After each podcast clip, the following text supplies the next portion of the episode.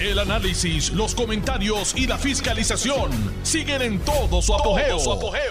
Le estás dando play al podcast de Noti1630, Sin Ataduras, con la licenciada Zulma Rosario. Muy buenas tardes.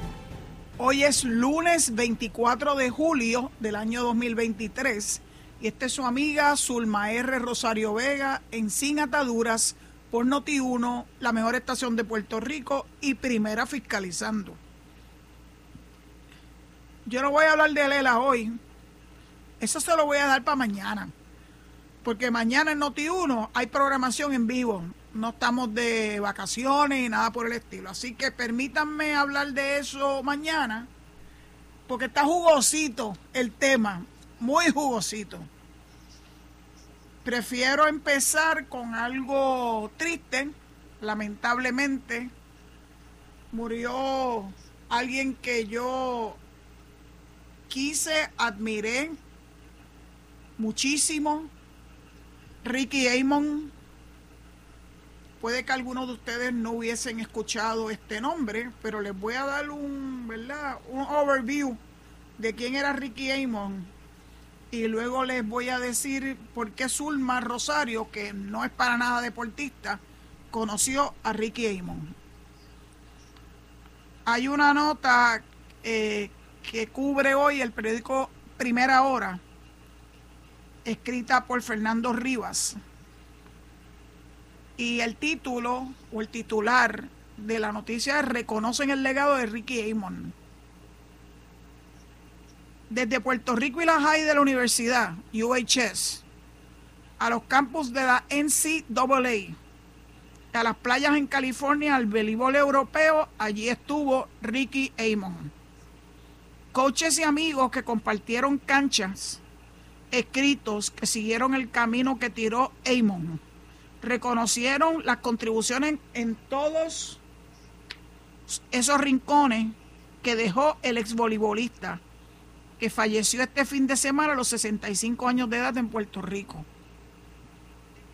Julio Bullín Camacho, la leyenda, historiador del voleibol boricua, conoció muy bien en todas sus etapas desde UHS a su estadía en Estados Unidos y Europa hasta su etapa administrativa en el deporte y lo recuerda como un grande dentro y fuera de la cancha. Fue el primer jugador de Puerto Rico de categoría internacional con su explosivo brinco, con todo el pecho por encima de la malla. Mayormente atacante de esquina que dejó esa dinámica de explosividad en el brinco y pegada. Después demostró su calidad jugando internacionalmente en Estados Unidos y en Europa. Y un gran ser humano amigable, dijo eh, Bullín Camacho, autor del libro La historia del voleibol de Puerto Rico. Amon salió de la UHS en la década del 70, en donde compartió cancha con otro destacado voleibolista boricua, Alex Torres. Ahí se destacó en muchos deportes, desde baloncesto a pista y campo, pero sobre todo en el voleibol, en donde marcó a la generación de los 80. Javier Gaspar, el destacado acomodador y dirigente nacional, fue uno de los que Amon marcó en UHS. Gaspar se graduó de esa misma escuela superior en el 1983 y se convirtió en un exponente del voleibol boricua. Ocho años menor que Amon, Gaspar recuerda, lo recuerda como una figura a emular desde que estaba en el nivel elemental de UHS y veía a Amon en la cancha de la High en el periodo de recreo. Triste y lamentable su inesperada partida. Lo conozco desde que estaba en la elemental lo veía y era mi ídolo junto a Alex Torres. Era de esas personas que uno dice, cuando sea grande quiero jugar como Ricky y Alex. Lo veíamos de esa forma. Abrió el camino para los que tuvimos carrera en el NCAA y en Europa. Y siempre estaba dispuesto a hablar contigo y hablar de su experiencia de USA Volleyball y en la memoria de todos los que he hablado está el hecho de que Ricky era un caballero y un hombre de bien. Luego de UHS, Amon fue a jugar en el voleibol NCAA en la prestigiosa universidad UCLA, University of California, Los Ángeles. Fue pionero boricua en la NCAA, también fue parte de la selección de Estados Unidos y pionero boricua en el voleibol internacional de Europa en, en clubes de Italia y Francia, entre otros en la década del 80. Abrió camino para las decenas de jugadores boricuas que hoy día juegan anualmente en ese continente, o sea, en Europa. También abrió puertas para las decenas de voleibolistas reclutados todos los años en el voleibol en desde División 1 a 3 hasta regionales. Gaby Acevedo, el ex acomodador que hoy día es reportero de NBC New York, fue reclutado en UCLA en los 2000 y recordó a Imon como el puertorriqueño que tiró el camino, o sea, que labró el camino para todos los que le siguieron en UCLA y en la NCAA. Él era el puente para esa generación de los 80, 90 y 2000. Nos dio credibilidad en el sentido de que decía, ese jugador viene de la tierra de Ricky Amon estaba en el programa de UCLA que era en su época comparable con el voleibol de la Unión Soviética. Jugó, jugó, jugó perdón, allí Kach Kirali, posiblemente el mejor jugador en la historia del voleibol, con los equipos más conocidos hasta entonces. Jugó Al Skates, legendario dirigente estadounidense, para nosotros fue el estándar. Aquí es bien recordada la serie de fuego en el Coliseo Roberto Clemente que hizo el UCLA Damon ante los Patriotas del Área del voleibol superior en los 80. El voleibol playero no se quedó sin huella de Amon. El exjugador y dirigente Ángel Cholo Peña conoció a Amon en las playas de California. Allí fue Peña reclutando para el voleibol de cancha y allí aprendió el voleibol playero de California. También recuerda a Amon como un contacto vital como uno de los pioneros boricuas en el voleibol playero internacional. Luego de dejar de jugar cancha, estuvo en la cima del voleibol playero de Puerto Rico. Estuvo en Australia junto a Edwin Fernández y yo. Fue un embajador en todos los aspectos. Los contactos de los puertorriqueños con California, todos fueron con Eamon. Cuando Willy de Jesús y Amaury Velasco, equipo nacional playero, fueron a California, siempre tuvieron el apoyo de Sinjin Smith por Ricky Amon. Siempre fue un enlace de conexión no solo con Estados Unidos, sino con todos los países. Una gran descripción de las gestas de Ricky Amon. También perteneció al Salón de la Fama del Deporte Río Pedrense. Nació en Atorrey, Puerto Rico en el 58 y era hijo de un profesor de la Universidad de Puerto Rico y por eso se crió en la residencia de la facultad de la YUPI. Ricky reconoció que el ambiente atlético que existía en Río Piedra para esa época fue clave en su formación como atleta y lo que lo motivó para dedicarse seriamente al deporte. Comenzó a jugar categorías menores hasta llegar a la Liga Superior con el equipo de Round Hills. Luego pasó a Cagua, San Juan y Naranjito, donde ganó el título de Puerto Rico recibió beca, atlética en UCLA, donde ganó dos campeonatos de, nacionales de la National Collegiate, eso es el NCAA, National College Athletic Association, en el 79 y en el 81. Fue seleccionado All American en ambos campeonatos. Como parte de la, selección de voleibol de Puerto Rico, fue parte de, de esa selección en los Juegos Centroamericanos del Caribe Luego participó dos Juegos Universitarios Mundiales en México y en Rumanía. Y al finalizar los estudios universitarios se integra al equipo nacional de los Estados Unidos donde participó por un año.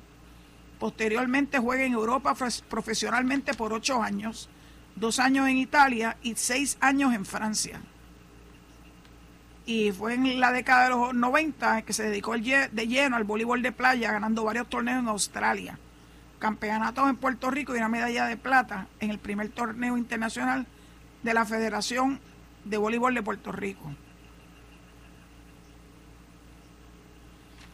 Ahí han visto una sinopsis de cómo es que Ricky se destacó ampliamente en su deporte favorito, un hombre enorme, grandísimo.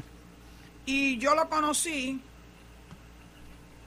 como una de las manos derechas de mi amigo Henry Newman cuando dirigía el Departamento de Recreación y Deporte. Y no solamente lo conocí como parte del el staff del Departamento de Recreación y Deporte, sino que lo conocí particularmente en un rol que le encomendó Henry Newman. Y ahí fue donde hubo esta cercanía con esta servidora. Ustedes saben que yo estaba a cargo de darle seguimiento al programa de valores para seguirlo expandiendo en todas las agencias de Puerto Rico y que hubiera, que hubiera una coherencia en el mensaje que se estaba dando, no solamente en el Departamento de Educación, sino en muchos otros departamentos, entre ellos el Departamento de la Vivienda, el Departamento de Recreación y Deporte, el Departamento de la Familia. Ricky era el enlace. En el Departamento de Recreación y Deporte el proyecto se, se denominó Alcanzando la Victoria con Honor, Pursuing Victory with Honor, eh, creado también por el Instituto Josephson y ese programa que impactó no solamente a los jugadores de todas las edades, sino que también a los coaches y a los familiares. Porque ustedes no sé si saben que es muy común que en las canchas de cualquier deporte donde juegan niños y adolescentes, la familia está en la grada dándole el apoyo, pero también se exceden y, e increpan a los árbitros y a los dirigentes. Y a veces dan el peor de los ejemplos. Hubo un incidente que lo tengo yo marcado muy claro en un juego de soccer donde los que estaban en las gradas, particularmente familiares de niños, empezaron a comportarse muy mal. Y los niños, los niños sacaron las tarjetas esas amarillas a sus familiares que estaban en las gradas. Eso fue un momento verdaderamente espectacular. Y cuando Henry y Ricky Amon me relataron ese, ese precioso incidente donde los niños le estaban dando lecciones a los adultos, ya yo supe que el programa estaba teniendo el éxito anhelado. Una lástima que con el cambio de gobierno en el 2013 se echó por la borda, tus valores cuentan, y el programa en recreación y deporte y las demás agencias que lo habían adoptado también. Una verdadera lástima. Por eso es que yo conocí a Ricky Amon. Era una persona verdaderamente dedicada yo estoy segura que esta noticia tiene que haber impactado enormemente, no solamente al Departamento de Recreación y Deporte, que fue quien hizo público el fallecimiento de Ricky, inesperado, by the way. No era que estuviera enfermo ni nada por el estilo, sino que tiene que haber impactado enormemente a Henry Newman, que aunque está en Estados Unidos con su hijo Gunter, eh, que se ha convertido en una estrella de escuela superior en el baloncesto una verdadera estrella. Yo no tengo la menor duda que ese niño va a terminar en la NBA. Y cuando oigan hablar de Gunther Newman, se van a acordar que es un boricua, hijo de Henry Newman, que hizo un trabajo exquisito en recreación y deporte y en el Senado de Puerto Rico como senador por San Juan. Así que le extiendo mis condolencias a su familia, a sus amigos, a todos los jugadores de voleibol de Puerto Rico que de alguna forma u otra Ricky Amon los impactó positivamente. Es una gran pérdida, es una gran pérdida para Puerto Rico y para el mundo del voleibol. Descanse en paz. Alguien que pude de llamarle mi amigo Ricky Amon. Bueno. Y yo sé que ustedes están locos porque yo hable del supuesto graciosito, el chef ejecutivo, que ahora dice que eso es una cuenta parodia y que lo que dijo lo dijo en broma. Lo interesante es que cuando formó la que formó, bajó el video que grabó para TikTok. Y ese señor que se denomina el chef ejecutivo José Torres Santiago, en su casa lo conocen y le guardan la comida, by the way. Y miren que yo soy, yo soy una genuina foodie, como le dicen ahora, y que me encanta visitar restaurantes y lugares donde la comida sea y que esté a otro nivel. Pero este mister yo nunca había hablado, oído hablar de él. Y cuando yo vi el video, yo dije, ¿de verdad que ese señor dice que es un chef? Bueno, si lo que quería era llamar la atención, lo logró. Pero no solamente llegó la atención de mucha gente, llamó la atención de las agencias de ley y orden, tanto estatales como federales. De hecho, escuché eh, al representante de la policía de Puerto Rico, que no sé si es Nazario o si es eh, Sánchez decir que en efecto este señor estaba bajo investigación. Las amenazas se toman bien en serio y las amenazas eran abiertas. No solamente amenazó al gobernador Pedro Pierluisi, sino a toda su familia. Lo digo así con su boquita de comer. Y aunque él cree que, que bajó de las redes o que pudo borrar sus expresiones, sus expresiones están por todo Puerto Rico y Allende los Mares, estoy segura. ¿Que esto está siendo investigado? Claro. Lo que pasa es que la gente cree que poniéndole en un momento dado esa cintilla de que esto es una cuenta parodia, no sabe lo que es una cuenta parodia. Tú no parodias las amenazas. Las amenazas siempre se toman en serio. Siempre. Que se atreva a gritar fuego o bomba en un lugar cerrado, cerrado como es un avión o un cine, con lo que ello puede causar, para que usted vea cómo sale derechito para la cárcel. Así que si él cree que le va a salvar de una investigación amplia por autoridades estatales y federales, porque supuestamente lo que él dijo fue una parodia, pues mira, para mí no es una parodia.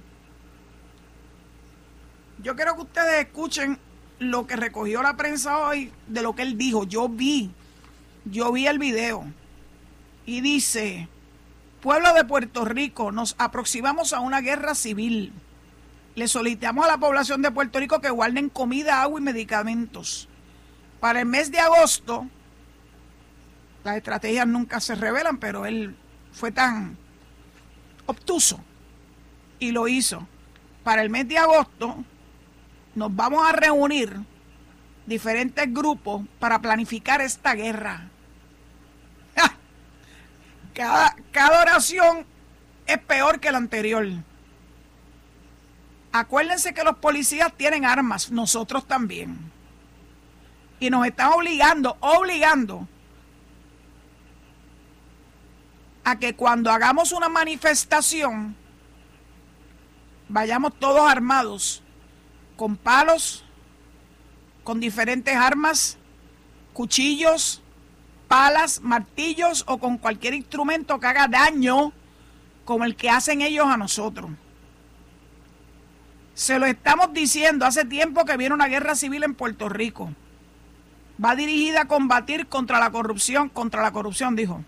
El primer corrupto él de Puerto Rico. Esto va con el gobernador de Puerto Rico, Pedro Pierluisi, con toda su familia y con todos los partidos que están siendo piedra de tropiezo a nuestra población. ¿Piedra de tropiezo a qué? ¿A la población? No.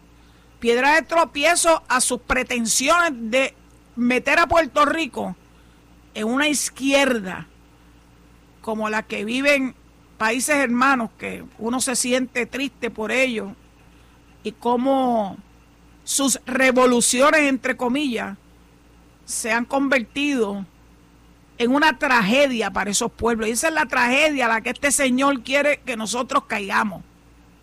No, no somos piedra de tropiezo para ustedes. Somos el, el dique de contención de las pretensiones de la izquierda extrema que hay en Puerto Rico porque existen. Y que los tenemos identificados y que sabemos que tienen toda una intención de dirigirnos fuera de las instituciones democráticas y convertirnos a, a pueblos sometidos bajo regímenes comunistas y socialistas. Yo no tengo que decírselo a ustedes, ustedes lo están viendo. De hecho, el cheche de la película, que aparece en cuanta manifestación hay, pero es de los que tira la piedra y esconde la mano, aparentemente está casada con una señora o está en Yuntau con una señora extranjera, extranjera de verdad, no americana, extranjera. Así que uno puede imaginarse de dónde viene, de dónde viene el dinero para poder sobrevivir, porque esa gente no, no, no, no dan un palo ni en defensa, bueno, los palos que dan en las manifestaciones pero de ganarse honradamente la vida, ninguno. Al contrario, en el caso de Eliezer, le debe una purruchada de chavo a una agencia como es el Banco de Desarrollo Económico y pensaba que se podía salir con la suya sacando el pecho en manifestaciones y tratar de, de confundir al pueblo de Puerto Rico yo conozco algunas personas que se confundieron con él en las elecciones del 2020, hasta que abrieron los ojos, hasta que se dieron cuenta de quién es ese individuo. Ese individuo no tiene vida propia. Él vive de hacer revoluce, disque, para proteger a Puerto Rico, las playas y el ambiente a mí no me coge de, Soruma. Ya uno ha visto estos personajes, han ido evolucionando con el paso del tiempo. En el pasado, en la década de los 90, era Tito Kayak, ¿se acuerdan? La última vez que lo vi, lo vi comiendo opíparamente en, en un restaurante aquí en Boquerón. Yo dije, mira quién está ahí, Tito Kayak. Pero ya Tito Kayak no suena ni para Pur ni para banca. Ahora el que suena es el sucesor Eliezer. Eliezer, sí. Ese prohombre que osó querer ser el gobernador de Puerto Rico.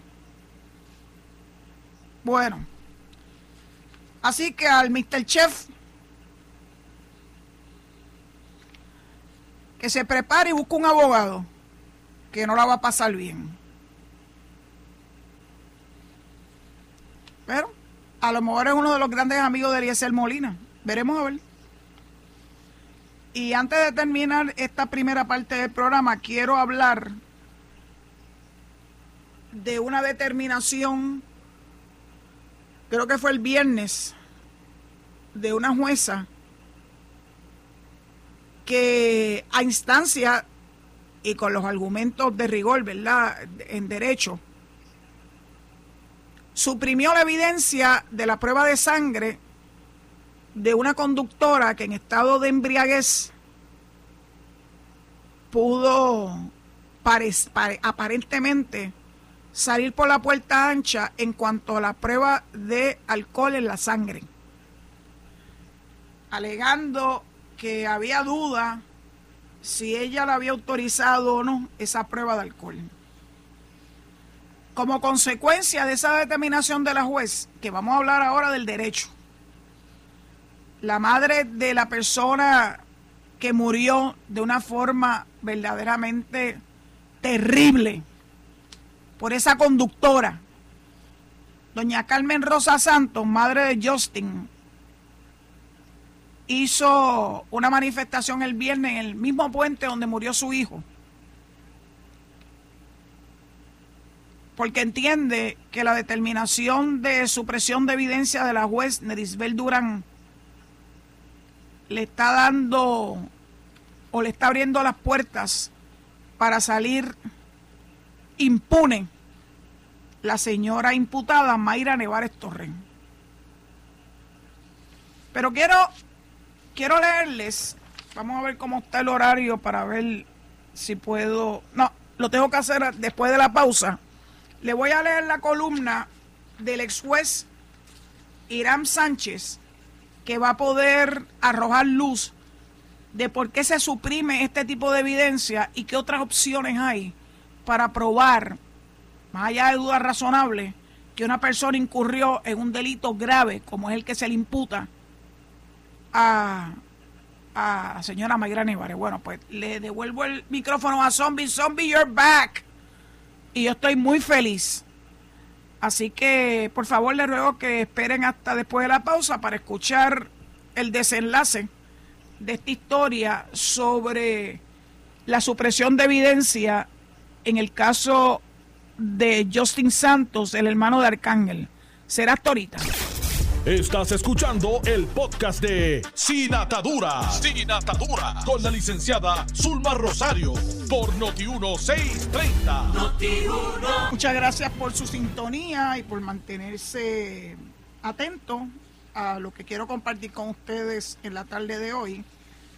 Eh, le está hablando de, de ese terrible accidente ocurrido en el puente Teodoro Moscoso donde se imputa a una mujer haber viajado en contra del tránsito por muchas, y contra del tránsito y a gran velocidad, y provocó un accidente en donde murió un joven y que se les está juzgando precisamente por eso.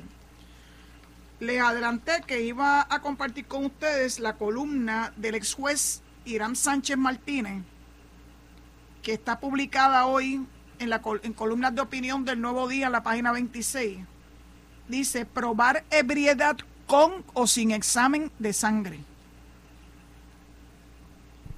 En el video se ve a la mujer transitando a velocidad y zigzagueando por el carril de la izquierda, que es el carril contrario. En vez de venir, ella va. Su carro se va alejando de la cámara. Es de noche, pero la iluminación del puente Teodoro Moscoto es suficiente para que observemos que ese automóvil transita, transita hacia el desastre. Peor aún, hacia la muerte de un conductor inocente. Porque aunque ya no se ven, unos cuantos metros más adelante se encontrará al frente con varios carros, uno de los cuales es el que conducía Justin Santos, hermano del exponente urbano Arcángel.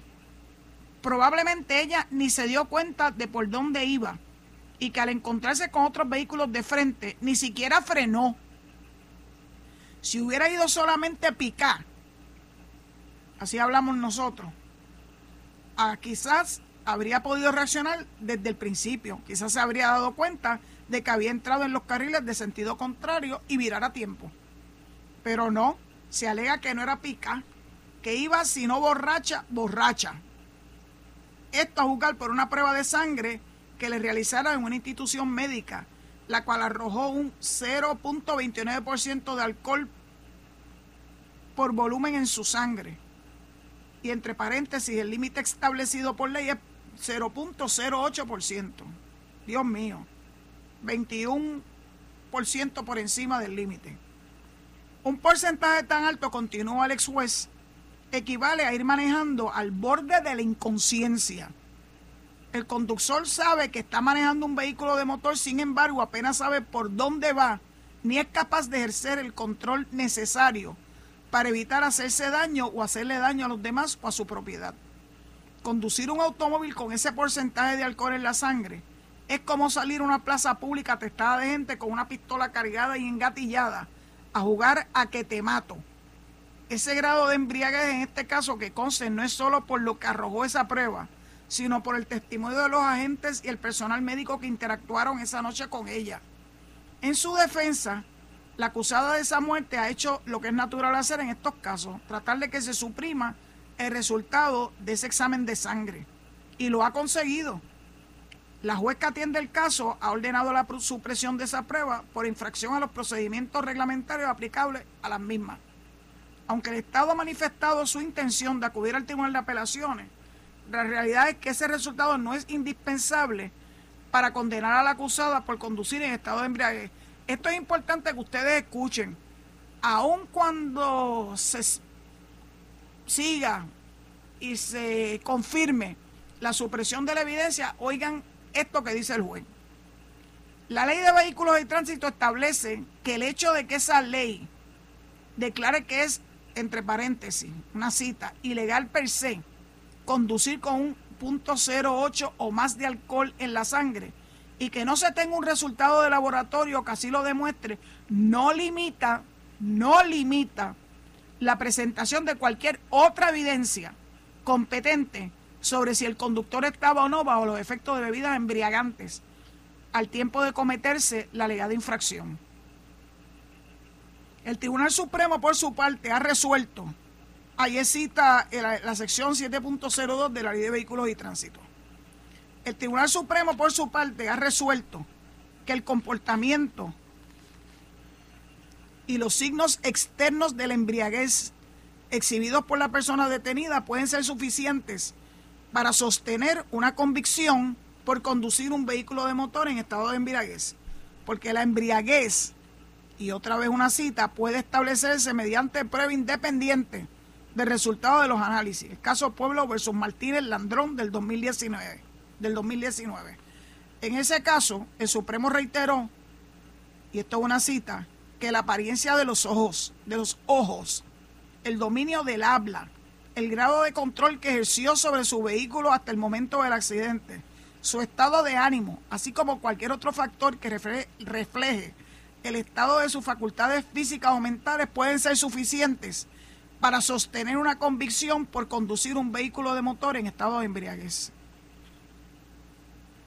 Por eso, más allá del natural estupor que tuvo que haberle causado a doña Carmen Rosa, la madre de Justin, la noticia de que la jueza había suprimido el resultado de la prueba de alcohol en la sangre de la acusada, lo que llevó a doña Carmen Rosa a paralizar en días pasados el tránsito en el puente Teodoro Moscoso, como protesta por la decisión judicial de suprimir esa apuesta, debemos confiar en que el sistema funcionará y que tarde o temprano la justicia se expresará a base de la prueba que se presente en el tribunal con o sin examen de sangre.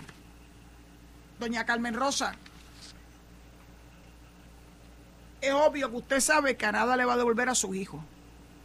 Pero yo sé que usted lo que espera es que no haya impunidad en esa muerte provocada por la insensatez de una conductora que evidentemente iba tan ebria que no se daba ni cuenta que estaba yendo en contra del tránsito y una velocidad excesiva y que terminó impactando el vehículo de Justin y ocasionándole la muerte. No va a quedar impune, ya verán. Tengan fe en el sistema. Es importante que hoy les diga que un día como hoy, me lo dijo mi calendario, nació el libertador Simón Bolívar. Nació en Caracas, Venezuela, el 24 de julio de 1783 y murió a los 47 años. Fue líder fundamental de la independencia de lo que hoy son Venezuela y Colombia, contribuyó en la de Ecuador, ayudó a consolidar la de Perú, fue la inspiración en la última etapa independentista de Panamá y estuvo involucrado en la cuestión fundacional de Bolivia, figura esencial de la emancipación hispanoamericana frente al imperio español. Y por sus actos se le otorgó el título de El Libertador. Fue legislador, redactor de constituciones, ambientalista y jurista. Llevó a cabo el Congreso Anfictiónico de Panamá para crear una confederación hispanoamericana que uniría desde México hasta la Argentina. No obstante, debido a conflictos políticos económicos internos en la Gran Colombia, no pudo continuar con este proyecto emancipador que incluía, oigan, a Cuba, Puerto Rico, la Florida y del apoyo militar a la independencia de las Provincias Unidas del Río de la Plata. No tuvo éxito, finalmente no lo logró, ¿verdad?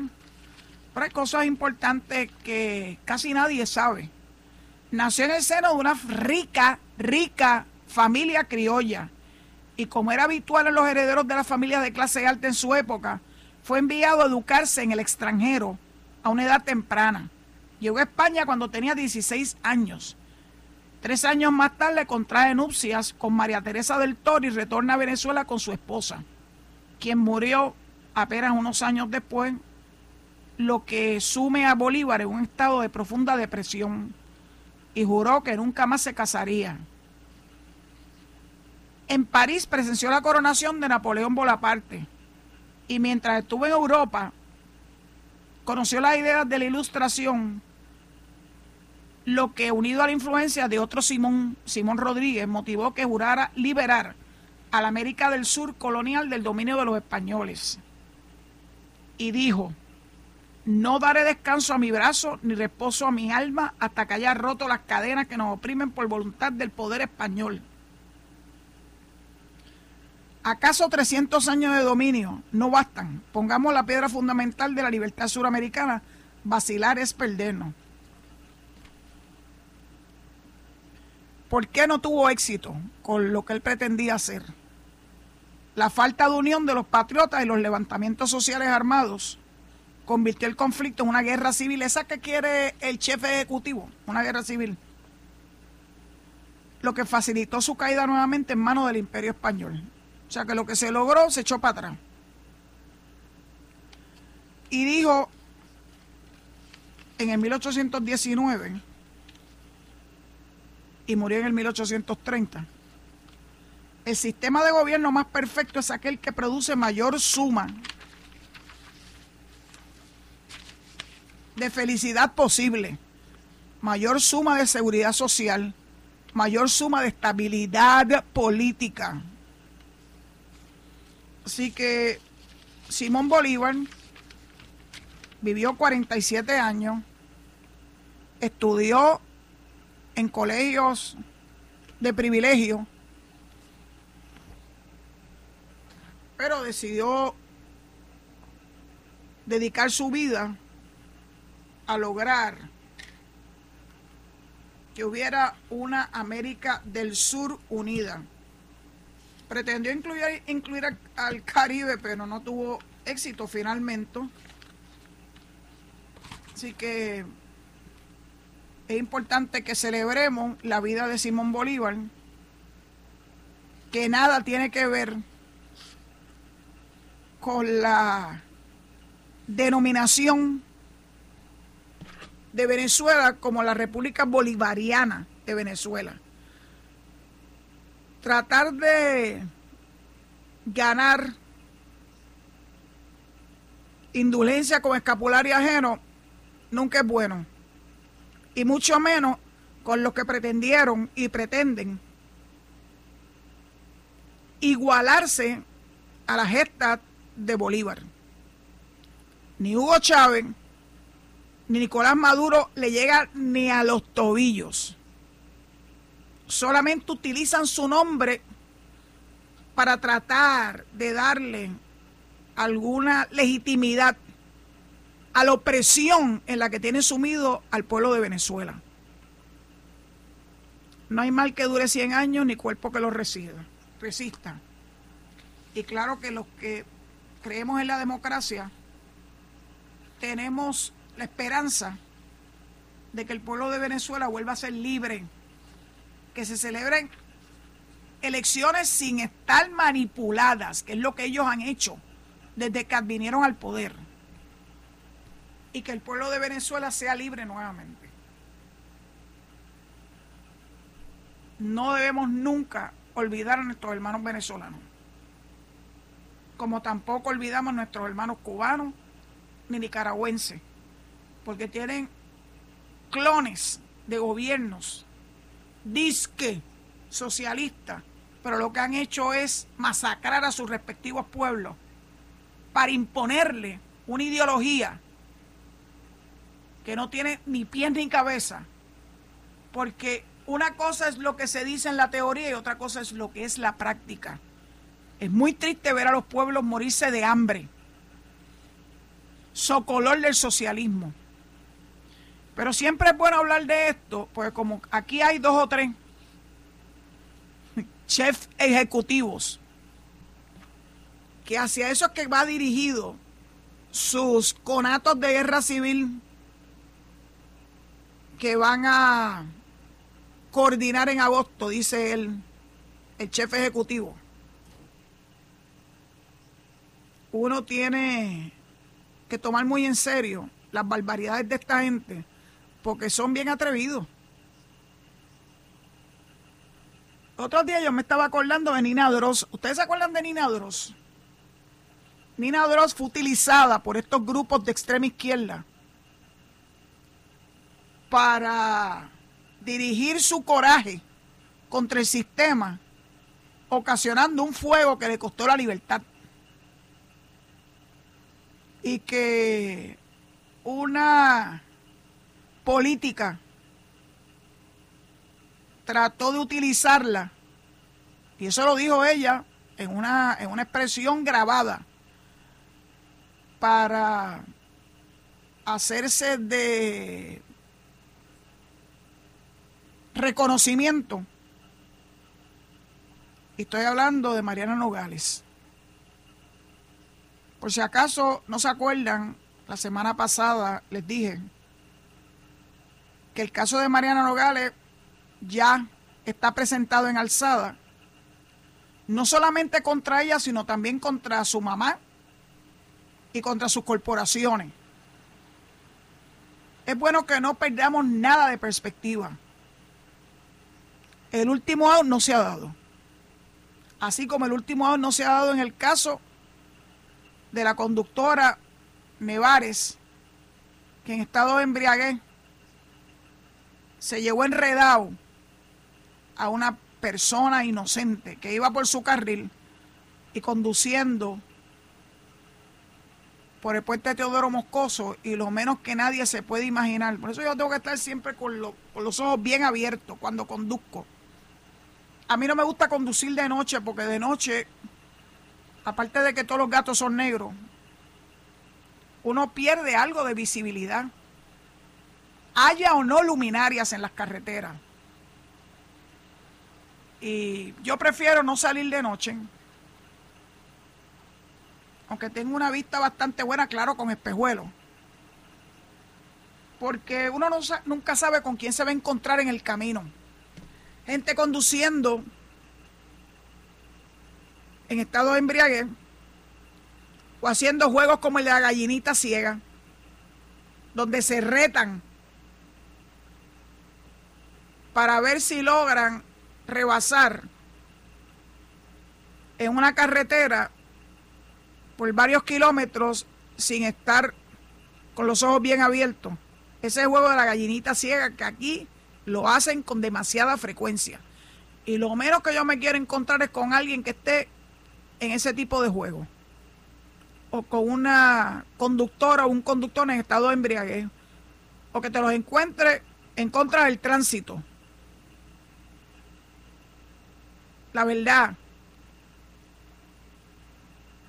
Yo sé que muchos de ustedes no les molesta conducir de noche. A mí nunca Nunca me ha gustado conducir de noche, porque a mí me gusta tener el control visual de la carretera. Siempre que dan ya a las 5 de la tarde, trato de aniarme, venirme para mi casa y hacer lo que una persona sensata hace, no estar conduciendo por esos caminos de Dios. Y antes de que termine el programa de hoy, gracias a mi queridísimo amigo que me dijo que no estoy tan viejita, no estoy viejita para nada. Este fin de semana los caminos me llevaron hasta el Centro Ceremonial Indígena en Caguana, en Utuado. En plena luz del día. Salí bien temprano, a las 8 de la mañana salimos. La ruta que cogimos fue la de Lares. De Lares a Utuado, pasando por Caguana. Pasamos por el barrio Ángeles, que es el barrio más remoto del centro del pueblo de Utuado, donde tuve clientes en la década de los 90. Así que yo conozco Utuado. Y después que dimos un recorrido por ese lugar que es mágico, ayer, viendo el documental sobre el centro, adquirí el conocimiento de, quien, de que fue un americano a principios del siglo XX que descubrió esa joya que es el Parque Ceremonial Indígena y que posteriormente en la década del 40, don Ricardo Alegría recomenzó o continuó la labor del americano y logró desenterrar unas joyas de la arqueología y petroglifos que si usted no lo ha ido a ver, se lo recomiendo a ojos cerrados. Vayan al Parque Ceremonial Indígena Caguana. Gracias a don Ricardo Alegría, su nuera compañera nuestra en la oficina de ética.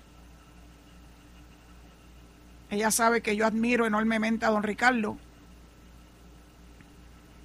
no, no dejen de visitarlo en más de una ocasión para que lo puedan disfrutar. Luego que terminamos el recorrido, varias horas allí, nos dirigimos al centro del pueblo de Utuado y gracias a la recomendación de mi jefe, Alex Delgado, tuvimos un late lunch en un restaurante, en un restaurante de nombre Andares. Una casa antigua con techo de zinc, muy bien ambientada y con una comida sencilla pero muy buena. Así que tanto a las personas que estaban en la cocina como a los que nos atendieron, entre ellos Marjorie, gracias por hacer nuestra velada en el restaurante Andares eh, un gran momento de abastecernos antes de emprender el camino de regreso. Esta vez lo hicimos por la vieja carretera 123 hacia Adjuntas. No está en malas condiciones, así que fue una buena experiencia, pero entiendo que ya que el gobierno de Pedro Pierluisi ha hecho una expresión de que habrá de terminar la carretera 10.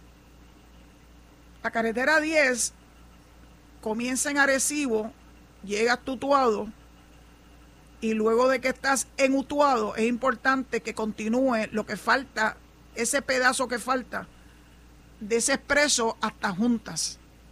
Va a facilitar eh, la transportación hacia el centro de la isla y claro que hay algunos de estos que siempre están protestando por todo. Recuerdo cuando se estaba finalizando esa primera parte importante de la carretera 10, que la tuvieron engavetada por décadas. Y no fue hasta que llegó Pedro Rosselló y Carlos Ignacio Pesquera, que hasta lo bufiaron porque dijo, habló del Guaraguao Periñao. Yo me acuerdo perfectamente bien de ese incidente y cómo el llegar Utuado por un, por un expreso le ha facilitado la vida a los residentes de allí y a los que queremos ir a visitarle, a las personas que quieren ofrecer servicio en, en Utuado. Le pasamos por el lado al recinto de Utuado de la Universidad de Puerto Rico que quiero visitar. Desde la carretera se ve hermoso ese campus. Y yo sé que han propuesto que cierren ese campus, es un campus especializado en ciencias agrícolas. Bueno, si terminan la, la número 10, a lo mejor los que quieren culminar sus estudios eh, lo puedan hacer en otras en otros recintos de la universidad como el recinto de Mayagüez y, y tal vez el de Arecibo pero yo pienso que ese recinto de Utuado merece que se le mantenga para las personas que residen en la montaña. Yo no sé por qué la gente piensa que todo el mundo es del área metropolitana y yo soy nacida y criada en San Juan. Pero hace muchos años que tengo una gran conciencia de la importancia de lo que significan los residentes, particularmente de la montaña, y cuán complicada se le hace la vida cuando no tiene buenas carreteras de acceso eh, para poder estudiar, ir a sus citas médicas o ir a divertirse y conocer otros pueblos de Puerto Rico. Utuado, sin memoria no me traiciona, es el pueblo, es el municipio de mayor extensión en Puerto Rico. Toca muchos municipios, toca Jayuya, toca Lares, Arecibo, Adjuntas. Y es verdaderamente un municipio que vale la pena visitar. Bueno, pues dicho eso, tengo que entregar el micrófono a mi amigo el zombie. Estoy tan feliz porque está de vuelta. Recordándole que mañana, si Dios lo permite, a las 4 de la tarde estaré con ustedes en este programa Sin Ataduras y que se mantengan en sintonía con Notiuno para que puedan escuchar los análisis de Enrique Quique Cruz y Luis Enrique Falú y naturalmente Notiuno en la noche con mi amigo Michelangelo Guevara. Mañana voy a hablar de Lela. Ajá. Vamos a hablar de Lela mañana, si Dios lo permite. Dios los guarde y hasta mañana. Esto fue el podcast de Noti1630, sin ataduras, con la licenciada Zulma Rosario. Dale play a tu podcast favorito a través de Apple Podcasts, Spotify, Google Podcasts, Stitcher y notiuno.com.